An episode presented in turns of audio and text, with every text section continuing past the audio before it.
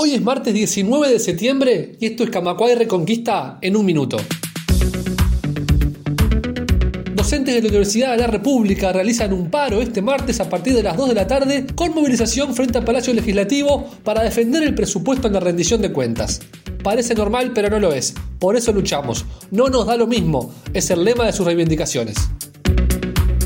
El Poder Ejecutivo resolvió otorgar un seguro de paro parcial durante tres meses para el sector de la hotelería.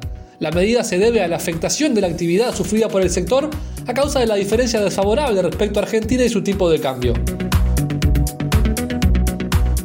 Bajo la amenaza de no votar la rendición de cuentas, Cabildo Abierto insiste con que se apruebe una partida de 700 millones de pesos para incrementar las remuneraciones de los militares.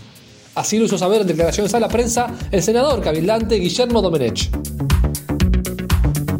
Más información en radiocamacua.uy.